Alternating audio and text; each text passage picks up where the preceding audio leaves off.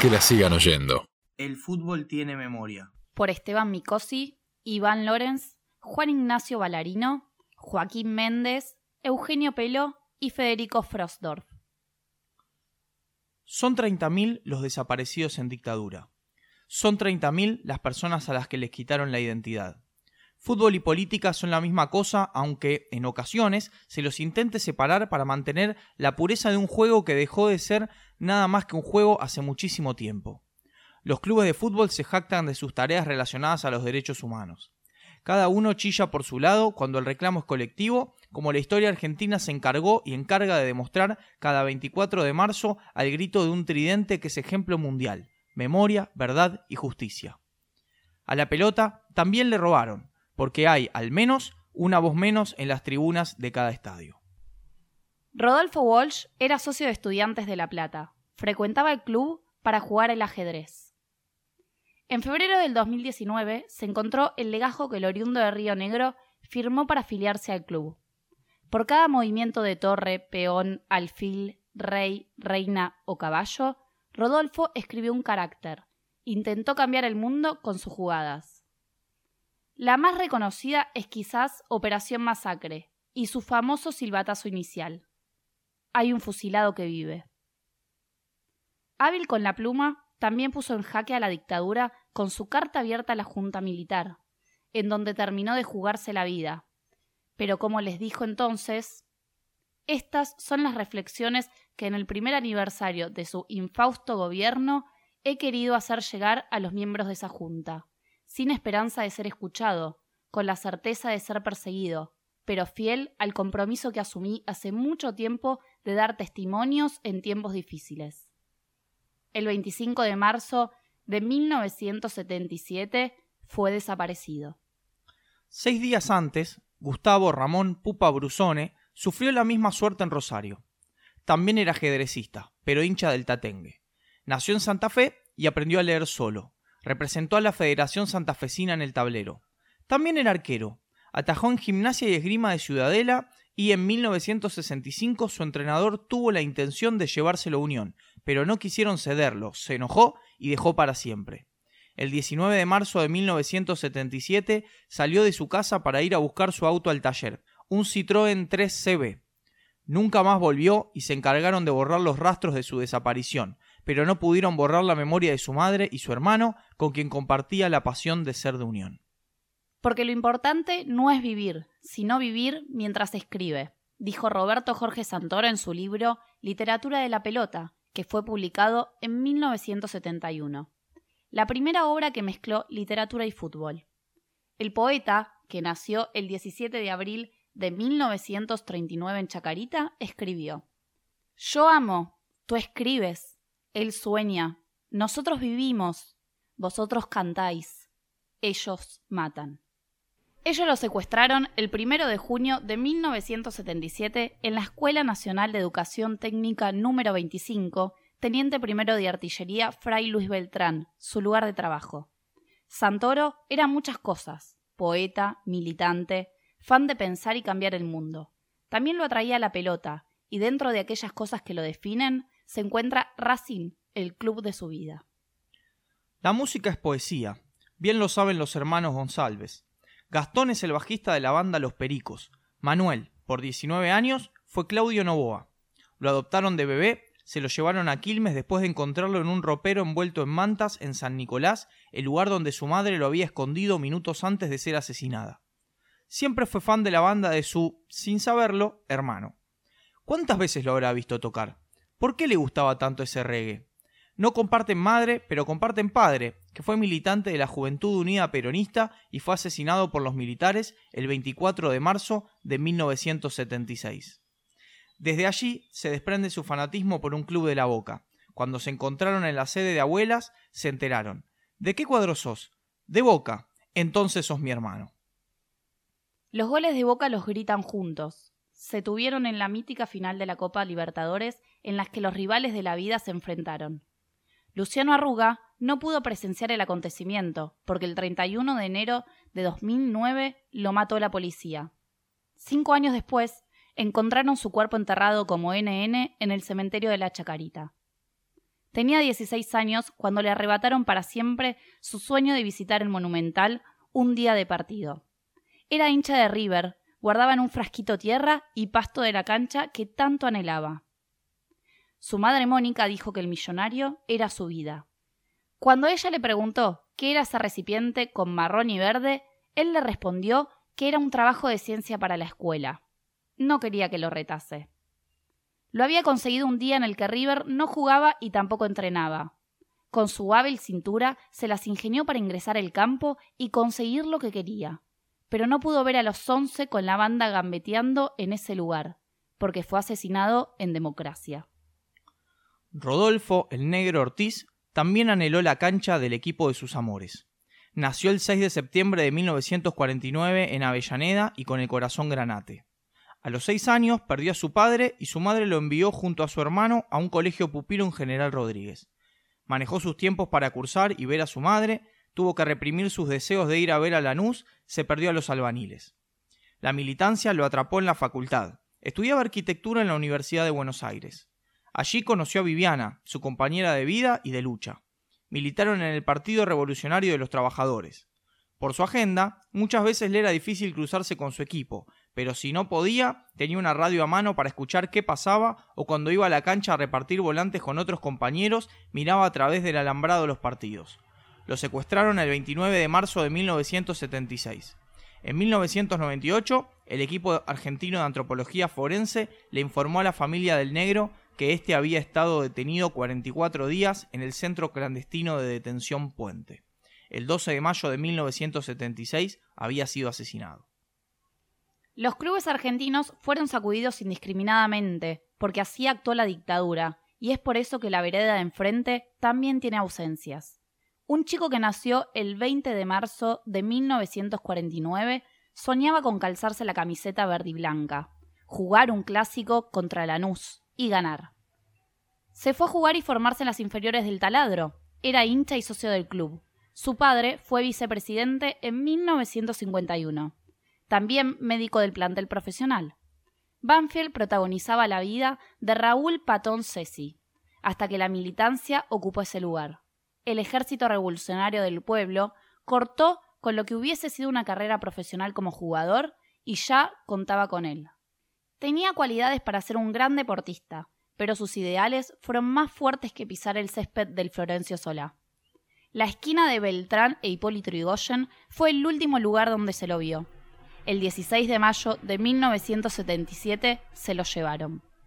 Desde 2011, esa intersección de remedios de escalada lleva el nombre de Raúl, el pibe que se forjó educativamente en la unidad académica Escuela Normal Superior Antonio Mentruit y que formó parte de la División Perdida, grupo de maestros, alumnos y exalumnos de esa institución que fueron desaparecidos en la última dictadura. El patón Ceci, sin embargo, no era el único que tenía buen pie para manejar la pelota.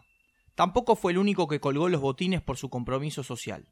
Norberto Julio Morresi emuló al ex jugador juvenil de Banfield. Jugó en Bristol, un equipo de Parque Patricios, y era hincha de Huracán. A su vez, formaba parte de la Unión de Estudiantes Secundarios. El Rata, con 17 años, estaba muy comprometido con su ayuda en las villas de emergencia y en la Villa 21, donde alfabetizaba a sus pares fue asesinado el 23 de abril de 1976, el día de su detención ilegal. Lo cruzaron cuando estaba yendo para una de las villas junto con Luis María Alberto, quien también sufrió el mismo destino. Ambos llevaban ejemplares de Vita Montonera para repartir. En julio de 1989, antropólogos forenses lo encontraron a él y a su compañero enterrados como NN en el cementerio de General Villegas. Luego de exhumarlo, fue entregado a sus padres se comprobó que lo asesinaron con seis tiros a corta distancia. Pero no se muere quien se va, solo se muere el que se olvida, rapeó el venezolano cancerbero y a Morresi se lo recuerda como lo hace su ex colegio, el número uno Bernardino Rivadavia de Capital Federal, que lo tiene presente todos los días cada vez que los alumnos entran al aula Norberto Julio Morresi. El espacio de aprendizaje y formación fue bautizado con su nombre el 21 de mayo de 2013 cuando hubiese cumplido 54 años. Los genocidas lo hicieron una vez más.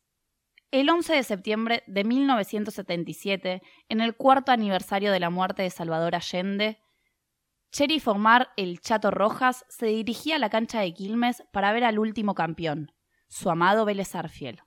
Durante el camino, la policía de la provincia de Buenos Aires lo secuestró y lo desapareció. Es chileno, pero vivió en Argentina desde pequeño. Durante sus estudios secundarios en la Escuela de Educación Técnica número 35, fundó e integró la Unión de Estudiantes Secundarios y luego formó parte de la Juventud Universitaria Peronista cuando estudiaba química en la Universidad de Buenos Aires. Hoy su madre, Cristina Rojas, forma parte de las Madres de Plaza de Mayo y es una de las tantas que continúa la lucha incesante.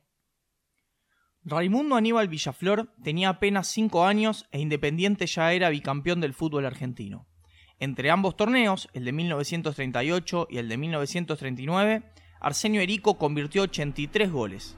En las calles de Valentín Alsina, con sus amigos y una pelota, Raimundo jugaba a ser aquel 9 de Independiente. Su pasión por el rojo le ganó a la de su padre, Aníbal Clemente Villaflor, quien era hincha de Racing. Pero en la política, toda la familia tenía puesta la misma camiseta. Juan Domingo Perón FC. Ya para principios de la década del 50, Raimundo militaba en la juventud peronista. Ni la dictadura encabezada por Eduardo Leonardi y Pedro Eugenio Aramburu, que derrocó a Perón el 16 de septiembre de 1955, le silenció ese compromiso y esa solidaridad encabezó innumerables huelgas en contra de los gobiernos de facto de esas épocas.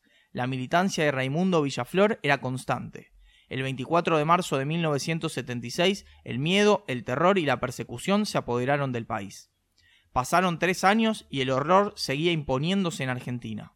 El 4 de agosto de 1979, Raimundo fue secuestrado y llevado a la Escuela Superior de Mecánica de la Armada. Cinco días más tarde, y luego de innumerables torturas, fue asesinado. Luis Alberto Ciancio era hincha del Lobo, como toda su familia, y pudo cumplir uno de sus grandes sueños, jugar en el club de sus amores. Pero otros tantos, como recibirse de ingeniero y ver crecer a su hijo Federico, le fueron arrebatados por los genocidas el 7 de diciembre de 1976 en su trabajo el acceso a las oficinas de vialidad provincial. Ese mismo día detuvieron a Patricia Dillon, su pareja, en la sucursal del Banco Provincia de Berizo, donde se desempeñaba. 33 años después, los restos de Luis fueron devueltos a su familia junto con su identidad. Había estado detenido en el pozo de Banfield y fue fusilado. Tres tiros recibió. Carlos Vivas era fanático de San Lorenzo. A sus 12 años deliraba con los matadores los gritos de gol de aquel inolvidable año 68, las gambetas de Pedro González, los penales que ejecutaba el infalible tucumano Albrecht, las atajadas de Bútice, las proyecciones del uruguayo Villar, las pisadas de Rendo. Con el paso de los años, a la pasión por el equipo de Boedo se sumó la política. Ya para comienzos de los 70 empezó a militar. Primero lo hizo en la Juventud Peronista y más tarde en el Partido Revolucionario de los Trabajadores. El 12 de mayo de 1976, un grupo de militares allanó su casa, pero Carlos no estaba. Desde ese día tuvo que mantenerse en la clandestinidad. Sin embargo, nueve meses después, precisamente el 18 de febrero de 1977, la más sangrienta de las dictaduras lo desapareció cuando tenía 20 años. Américo Jorge Marchetti, maestro de esta escuela, detenido desaparecido por el terrorismo de Estado dice el homenaje que figura en la placa de la escuela número 17 Abel Ayerza, en Devoto. Allí, el maestro derramaba pasión por la docencia y compromiso con los derechos humanos. Cada mención sobre Marchetti es un elogio. Era un maestro laburador.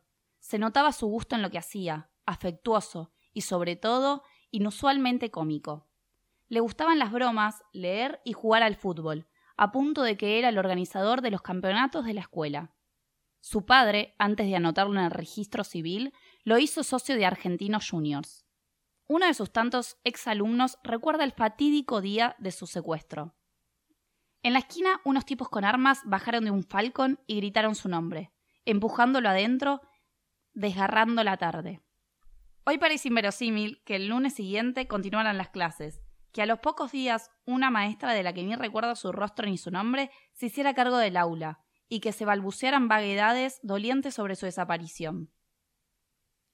El 5 de diciembre de 1955 nació Carlos Raúl Tenuta, hijo de Raúl Tenuta, ex arquero de Colón. Su padre, casi seis años antes, convertiría el primer gol de arco a arco de la historia del fútbol argentino en un partido por la fecha 34 de la primera B contra el Magro. El portero impactó la redonda con tanta fuerza que el balón picó en el área grande rival y tras una confusión del guardameta, Polidoro Sánchez, logró pegar en la red para el grito de gol. Tanto el nombre de Carlos como el de su papá quedarán siempre en la memoria. Tenuta fue secuestrado y desaparecido el 10 de enero de 1978 a la salida del frigorífico Martín Fierro en Zárate, provincia de Buenos Aires. Luego de terminar el secundario en el Colegio La Salle, comenzó a militar y trabajó en el barrio 12 de octubre. Allí se desempeñó como docente del programa de educación para adultos DINEA y formó un club de fútbol que llevó el nombre del cura barrial Oscar Aguirre. Él y su familia siempre se preocuparon por mejorar la vida del otro. Su viejo como arquero de los Avaleros, él como militante sindical y su madre por la memoria, verdad y justicia. Irma Sena de Tenuta, fundadora de Madre de Plaza de Mayo en Santa Fe. Así describió a su hijo.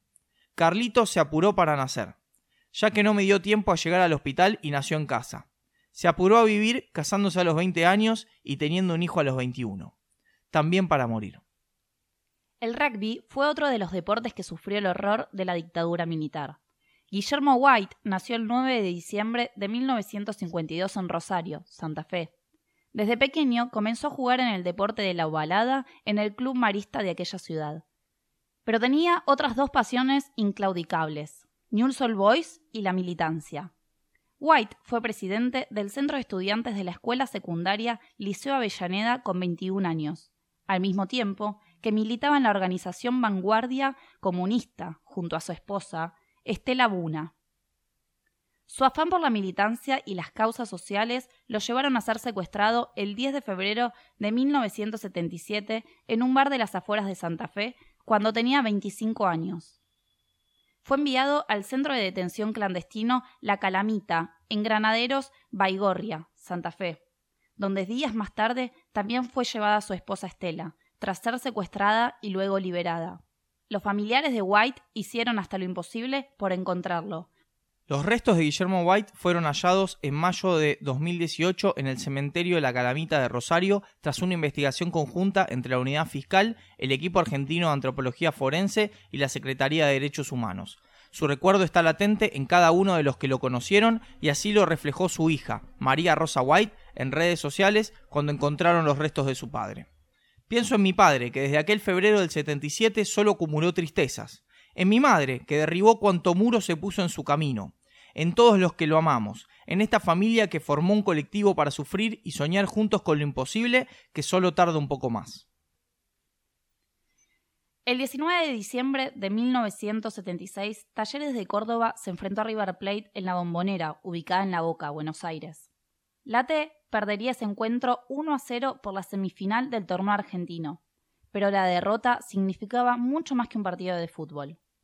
Héctor el Conejo Ernesto Unziker fue secuestrado durante el desarrollo del partido. Ese día había ido a ver al club de sus amores, Talleres. Tenía 24 años, estudiaba arquitectura y era militante de la juventud peronista. Su esposa, Alicia María Hobbs, y sus hermanos Claudia Elizabeth Unziker y Diego Raúl Unziker también fueron víctimas del aparato represivo. Cuando secuestraron a Héctor, su hermana Irene escribió Cuando te extraño mucho, Chancho, me abstraigo mirando un cuadradito de pelo color caramelo de nuestros perros y recuerdo las noches enteras jugando al estanciero, las remeras Lacoste rosa, los pantalones bota de elefante de piel de durazno, tu amor por Alicia, y a lo lejos se aparece tu voz, que me llama a almorzar una vez más tortillas de papa, a ver el show de los tres chiflados y a repartir una Coca-Cola de litro de cinco vasos puestos en fila para controlar que todos tuvieran la misma cantidad. Carlos Alberto Belmont era un auténtico canalla. Junto a su hermano José, seguía a todos lados a su amado Rosario Central. Nació el 12 de febrero de 1953 y en el 71 ingresó a la Universidad Nacional de Rosario para estudiar psicología. Militante, montonero e integrante de la Juventud Universitaria Peronista. Carlos creía en su carrera como una herramienta positiva para ayudar a la gente a mejorar sus vidas. Desde el 24 de marzo de 1976 comenzó a ser perseguido. Sus familiares le sugerían exiliarse Uruguay, a Centroamérica, pero no hubo caso. Hasta último momento luchó por sus ideales y enfrentó las injusticias de la dictadura más sanguinaria de la historia argentina. El 21 de septiembre de aquel año, luego de escapar de Rosario, el joven se encontraba militando en Santa Fe. El Comando de Artillería 121 estaba realizando un control en las calles cuando lo encontró, secuestró y asesinó. Años más tarde, sus restos fueron devueltos a su familia y cremados, pero no pudieron cumplir con el deseo de Carlos de que estos fueran esparcidos por toda la cancha de Rosario Central. El fútbol tiene memoria, por eso surgen movimientos como la Coordinadora de Derechos Humanos del Fútbol Argentino, cuyo lanzamiento fue el 24 de marzo de 2018 para jugar con la camiseta de la memoria, verdad y justicia. Por eso el Club Ferrocarril Oeste decidió colocar el 8 de noviembre de 2019 16 baldosas con el nombre de sus hinchas desaparecidos y les restituyó la condición de socios. Por eso, Defensores de Belgrano tiene una tribuna que lleva el nombre de Marquito Zucker, hincha del club y desaparecido. Por eso, el Club Talleres de Remedios de Escalada declaró el 25 de mayo de 2019 socios honorarios a 23 detenidos desaparecidos del barrio y les entregó el carnet a sus familiares. Porque el fútbol es un sueño colectivo, un equipo que grita, toca, mete, traba y hace goles, para decir nunca más, y que los 30.000 están presentes en el recuerdo, ahora y siempre. Que la sigan oyendo. Que la sigan oyendo.